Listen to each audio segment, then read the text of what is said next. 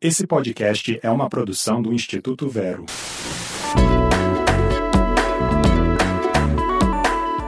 Sejam bem-vindos ao Bug do Milênio, o podcast do Instituto Vero. Esse é um manual alternativo da tecnologia. Aqui vamos entender como a internet está mudando a sociedade e como impedir a revolução das máquinas. Eu sou Caio Machado, diretor do Instituto Vero. E eu sou a Letícia Duarte, jornalista radicada nos Estados Unidos. E hoje a gente vai encarar uma pergunta difícil. Será que você está sendo vigiado pelo governo? Pois é, tivemos muitas controvérsias recentemente por conta do software Pegasus, um programa de espionagem que permite pessoas a hackearem os nossos celulares e acessar tudo que está dentro, mesmo sem nenhum clique. A gente vai explicar o que, que é o tal do Pegasus e por que a gente deve se preocupar com esse tipo de espionagem feita pelos governos nas nossas vidas.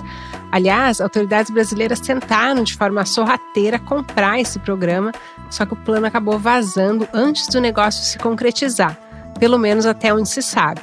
Mas calma que a gente vai explicar toda essa história. Vamos nessa the shocking findings of the Pegasus Project. Telefones infectados, dados vazados.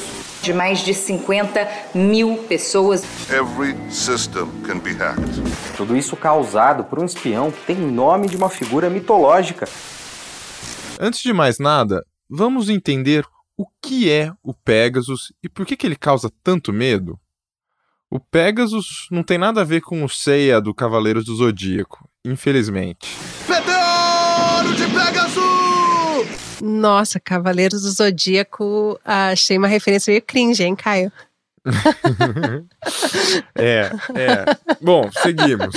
Mas então, para a gente contextualizar, uh, essa história toda começou com uma investigação feita por 17 veículos de imprensa de diversos países, incluindo o jornal The Washington Post, o britânico The Guardian. E essa investigação revelou recentemente que governos pelo mundo afora vêm espionando os telefones de opositores, também de jornalistas, por meio de um software chamado Pegasus. E esse software ele é desenvolvido e vendido por uma empresa de vigilância israelense chamada NSO Group e funciona como um vírus que infecta os aparelhos, roubando os dados dos usuários. Essa investigação começou depois com uma lista com mais de 50 mil números de pessoas de diferentes países, foi obtida pela Anistia Internacional e por uma ONG de mídia chamada Forbidden Stories. NSO is an Israeli company that is selling a software called Pegasus to governments. E esse consórcio de imprensa ele identificou pelo menos mil pessoas de 20 países que foram alvos de espionagem desde 2016. A investigação também confirmou que os alvos não foram aleatórios. A maioria são políticos, ativistas de direitos humanos, jornalistas e personalidades públicas, incluindo o presidente francês Emmanuel Macron. Je m'appelle Claude. Je te call Blue. Não! Pelo menos 180 deles são jornalistas, incluindo jornalistas de veículos como CNN, New York Times, Al Jazeera. E a impressão é que a gente já viu esse filme antes, né? Com o caso Snowden, que revelou aquela espionagem massiva feita pelo governo americano. Mas tem uma diferença importante nessa história. Da espionagem feita pela NSA nos Estados Unidos, o monitoramento era feito indiscriminadamente a partir de registros telefônicos. Já o Pegasus permite que os estados usuários monitorem pessoas específicas, ou seja, é uma tecnologia ainda mais invasiva e muito mais perigosa. A gente está falando de um programa que permite a infiltração e monitoramento de quase todas as atividades de quem teve o aparelho celular infectado de forma silenciosa, sorrateira e imperceptível. Assim, se o seu celular estivesse infectado agora, alguém poderia estar tá ouvindo a sua conversa, vendo seus e-mails. E pensa, assim que você colocasse a senha do banco, eles não veriam só tudo que você está vendo, seu extrato, suas transações, mas também como os dados que você digitou. Parece que é uma história que a gente já ouviu antes, né? aqueles hackers de filme, ou para quem curtiu aquela série Mr. Robot. É bem nesse esquema. O Pegasus é, na verdade, uma série de programinhas que vão invadindo o seu celular por etapas, até ter acesso a tudo. O que faz dele tão especial, diferente de um vírus tradicional, desses que a gente pega entrando num site meio esquisito, o Pegasus é muito sorrateiro. Muitas das táticas de infiltração que ele usa não precisam de interação com o usuário. Isso é a chave. Então você não precisa clicar num link, você não precisa clicar num PDF, numa imagem. Ele simplesmente vai entrando sem que você faça nada. Esse tipo de programa normalmente é chamado de cavalo de Troia, ou em inglês Trojan Horse. É uma referência àquela mitologia grega em que os gregos deram um presente aos troianos. Na história, eles deram um cavalo de madeira como um sinal de trégua a Troia, que eles estavam cessando os ataques, mas o presente era uma armadilha. Porque continha soldados dentro e que eles atacaram uma vez que eles infiltraram na fortaleza troiana. A lógica é parecida. Uma vez infiltrado, passadas as defesas do seu celular, nem mesmo a sua conversa do WhatsApp, que é criptografada, está salvo. Afinal, a sua conversa é criptografada em trânsito, entre os aparelhos. Mas no seu aparelho as mensagens estão lá, expostas, visíveis. E é isso que o programa está vendo. É, e vale lembrar que a NSO ela já se envolveu em outras controvérsias no passado, inclusive com o WhatsApp. É, foi em 2019, o WhatsApp denunciou a empresa, processou a empresa, alegando que ela estava por trás de ataques a mais de 1.400 telefones celulares, dizendo que tinha invadido inclusive as configurações de privacidade do WhatsApp. E na época, a NSO negou qualquer irregularidade, claro, mas o WhatsApp proibiu essa empresa israelense de usar o aplicativo. Então a gente vê que realmente o dano é real e, e pode invadir né, os programas criptografados também, como você falava. E como se não bastasse tudo isso, o Pegasus ele ainda tem funções de destruição de evidências. Então, se o programa percebe que ele não consegue mais comunicar com a sua central de comando, ele pode se autodestruir. Então, uma tecnologia muito sofisticada e que acaba saindo muitas vezes até sem deixar rastros. É isso mesmo. Então, diferentemente dos muitos vírus comuns que a gente vê por aí, até aqueles de celular, esse programa consegue operar com sistemas Android e iOS. Lembrando que o iOS é o sistema do iPhone, da Apple. Então ele pode acessar tanto o seu Samsung quanto o iPhone, enfim, a vasta maioria de celulares que a gente tem por aí. Então, quem comprou iPhone por privacidade e tem esse argumento, né? O iPhone vende muito porque ele, em tese, é mais seguro também está sujeito a essa invasão sorrateira por alguém que esteja em poder desse programa, do Pegasus. E esse é um grande problema. Os criadores do programa dizem que eles fornecem, abre aspas, tecnologias a governos autorizados para que eles combatam o terrorismo e o crime, fecha aspas. Contudo, todavia, entretanto, o que se descobriu recentemente é que os governos não tão democráticos como a Arábia Saudita, Índia, Emirados Árabes e México estavam usando essa tecnologia para vigiar não criminosos, não terroristas, mas opositores políticos. Exato. E para a gente dar alguns exemplos concretos, entre os casos de pessoas vigiadas pelo Pegasus estavam o jornalista mexicano Cecílio Pineda Birto, que foi assassinado, e também, em outro caso, familiares do jornalista Jamal Khashoggi, aquele colunista do Washington Post que foi assassinado dentro da embaixada da Arábia Saudita em Istambul em 2018. E esse foi um caso que causou grande repercussão pelo mundo afora. A própria CIA aqui nos Estados Unidos concluiu que o príncipe da Arábia Saudita foi quem autorizou uh, seus funcionários, uh, diga-se de passagem, a matar o repórter numa clara tentativa de silenciar uma voz crítica ao regime. Lembrando que o Washington Post ele pertence ao Jeff Bezos, que é o dono da Amazon. À época, ele era o homem mais rico do mundo e a suspeitas são que chegaram no Washington Post e no jornalista e na família do jornalista via Jeff Bezos, quer dizer, o homem mais rico do mundo, dono de uma empresa de tecnologia, foi hackeado. Se ele foi hackeado, o que é que sobra para gente?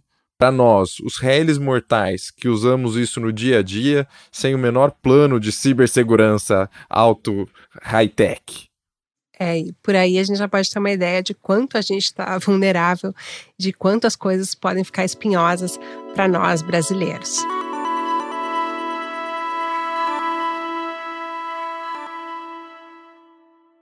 E sobre esse assunto, relembrar é viver. A licitação para a compra de um aparelho de espionagem expôs a disputa entre o vereador do Rio de Janeiro, Carlos Bolsonaro, e o alto comando militar. O Pegasus já foi sonho de consumo do governo atual, do presidente Jair Bolsonaro e seus filhos. Em maio deste ano, 2021, a empresa participava de um processo licitatório do Ministério da Justiça para o fornecimento desse software. A contratação foi noticiada como sendo uma tentativa do Carlos Bolsonaro, o vereador do Rio de Janeiro que tem muita participação no governo federal e filho do presidente, obviamente. Ele tentou montar uma rede de inteligência no próprio ministério. É, seria uma espécie de ABIN paralela, a Agência Brasileira de Inteligência. E essa história acabou gerando uma crise com os militares do governo e a empresa abandonou o processo após o escândalo sair na imprensa. Mas não é a primeira vez que os brasileiros tentam usar o software. O Pegasus já despertou interesse também da Força Tarefa da Lava Jato. O caso veio à tona com os áudios da Operação Spoofing e, recentemente, uma reportagem do UOL mostrou diálogos de um grupo de procuradores do Telegram falando sobre isso. Num deles, ainda em 2018, um procurador comentava que os procuradores da Força Tarefa no Rio de Janeiro tinham se reunido com representantes da empresa de Israel e ficado muito impressionados com, aspas, uma solução tecnológica super avançada para investigações, fecha aspas. E nas mensagens eles também comentavam que parecia uma coisa de outro mundo. Então, o Pegasus, como a gente vê, está muito mais perto do que a gente pensa e por pouco essa compra acabou não se concretizando, pelo menos duas vezes ou duas tentativas né, de se instalar no Brasil. A gente precisa ficar muito atento a esse debate. Capacidade do Estado, do governo, ou mesmo de pessoas privadas de fazer algum uso desse tipo de programa afeta diretamente a nossa vida. Lembrando que no caso que você acabou de mencionar, Letícia, a gente estava falando de uma investigação criminal. Isso tem procedimento próprio, existe processo penal que regula tudo isso e você precisa passar por juízes, isso tem amarras que impedem justamente que as pessoas criem novas bugigangas, novas gambiarras e soluções e passem a escutar o vizinho. Você é muito intrometido que enfia no nariz onde não é chamado. Isso é extremamente perigoso, não só na mão do Estado, mas também quando cai na mão de alguém que queira fazer mau uso disso. Né? Qual que é a proteção que a gente tem? Esse tipo de atividade impacta diretamente a nossa capacidade de participar da vida política, de expressar as nossas opiniões, de pressionar o governo. Né? Muitos opositores foram perseguidos, em alguns casos, assassinados, como no caso mexicano que você também mencionou, Letícia. Isso é uma tecnologia de espionagem, daquele caso de filme mesmo, que pode ser usado contra cidadãos, cidadãs indiscriminadamente. Para quem assistiu ao filme A Vida dos Outros, que retrata a espionagem de alguns indivíduos na Alemanha socialista durante a Guerra Fria, o problema é mais ou menos isso, só que ainda pior. É, A Vida dos Outros, aliás, um grande filme, hashtag Fica Dica. É, é isso. No filme, você tem um agente lá que se infiltra, grampeia o telefone, fica escutando, parece assim, bem modesto. Hoje em dia, você anda com seu celular no bolso. É um microfone que ouve até você roncar à noite. Então, a gente está falando de um tipo de espionagem que está monitorando seu e-mail, os stickers que você recebe no WhatsApp, as piadas que você está fazendo e até as suas buscas mais bizarras no Google. Então, é um nível de invasão muito, muito íntimo. É como a gente falava, né? Além de você não precisar clicar para que o vírus pegue você, você também não precisa atender uma ligação no telefone, né? Então é realmente uma, um inimigo invisível que pode estar ali colhendo todos os seus dados sem que você nem perceba. É isso. E quando a gente fala aqui no bug do milênio de internet, a gente bate muito na tecla da privacidade. A gente defende usar aplicações que são criptografadas, como WhatsApp, Signal, ou também a gente fala muito sobre como proteger a sua privacidade online, né? Tomar cuidado com cookies, prestar atenção em políticas de privacidade. Mas aqui o problema é de outra ordem. A gente está falando de um outro nível de intrusão, de ferramenta de espionagem e inteligência mesmo, sendo usada contra pessoas específicas. Então, como indivíduos, há muito pouco ou quase nada que a gente possa fazer. A gente precisa atuar em outro campo. A gente precisa de transparência, prestação de contas no uso dessas tecnologias. A gente está falando do poder público atuando. Quem que está comprando? Por quê? Como que essa tecnologia será usada? Quais são as garantias que a gente tem contra esses abusos? Eu estou falando de regras, leis. O caso do Snowden é um exemplo ótimo. O fato que a Agência de Segurança dos Estados Unidos fazia tudo às escuras, sem nenhum controle, sem prestar contas, isso permitia que os membros dessa agência abusassem do poder. Então a gente vê que havia casos até de uso pessoal, né, de espionagem econômica. Então, quando estoura no jornal essa notícia sobre o pregão das compras e os usos possíveis dessa tecnologia de espionagem, a gente precisa ficar muito de olho e cobrar muito as autoridades e cobrar muito a criação de regras de instituições que vão ficar marcando em cima do uso dessa tecnologia. This is an industry that should not exist. É, e, aliás, o próprio Snowden se pronunciou pelas redes e também em entrevistas depois do, do vazamento dos dados sobre o Pegasus, e ele disse que estava muito preocupado com a, o que ele chamou de granularidade, né, a extensão dessas informações vazadas, e ele disse que o Pegasus vai além do nível de, da espionagem e vira realmente uma questão social. E ele falou uma frase que eu achei muito interessante. Ele disse que a vigilância não pode ser normalizada sob o manto da segurança. E também falou que essa indústria nem deveria existir. E aí ele fala: é, temos que parar com isso. A inação não é mais uma opção.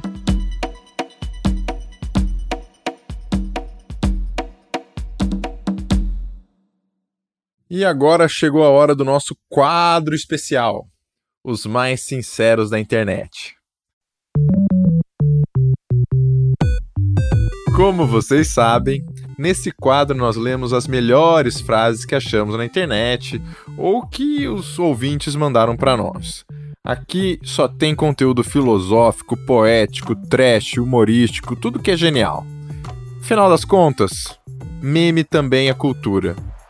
Letícia, você gostaria de fazer as honras? Então, a gente começa com o Paulão da Massa. arroba um bom.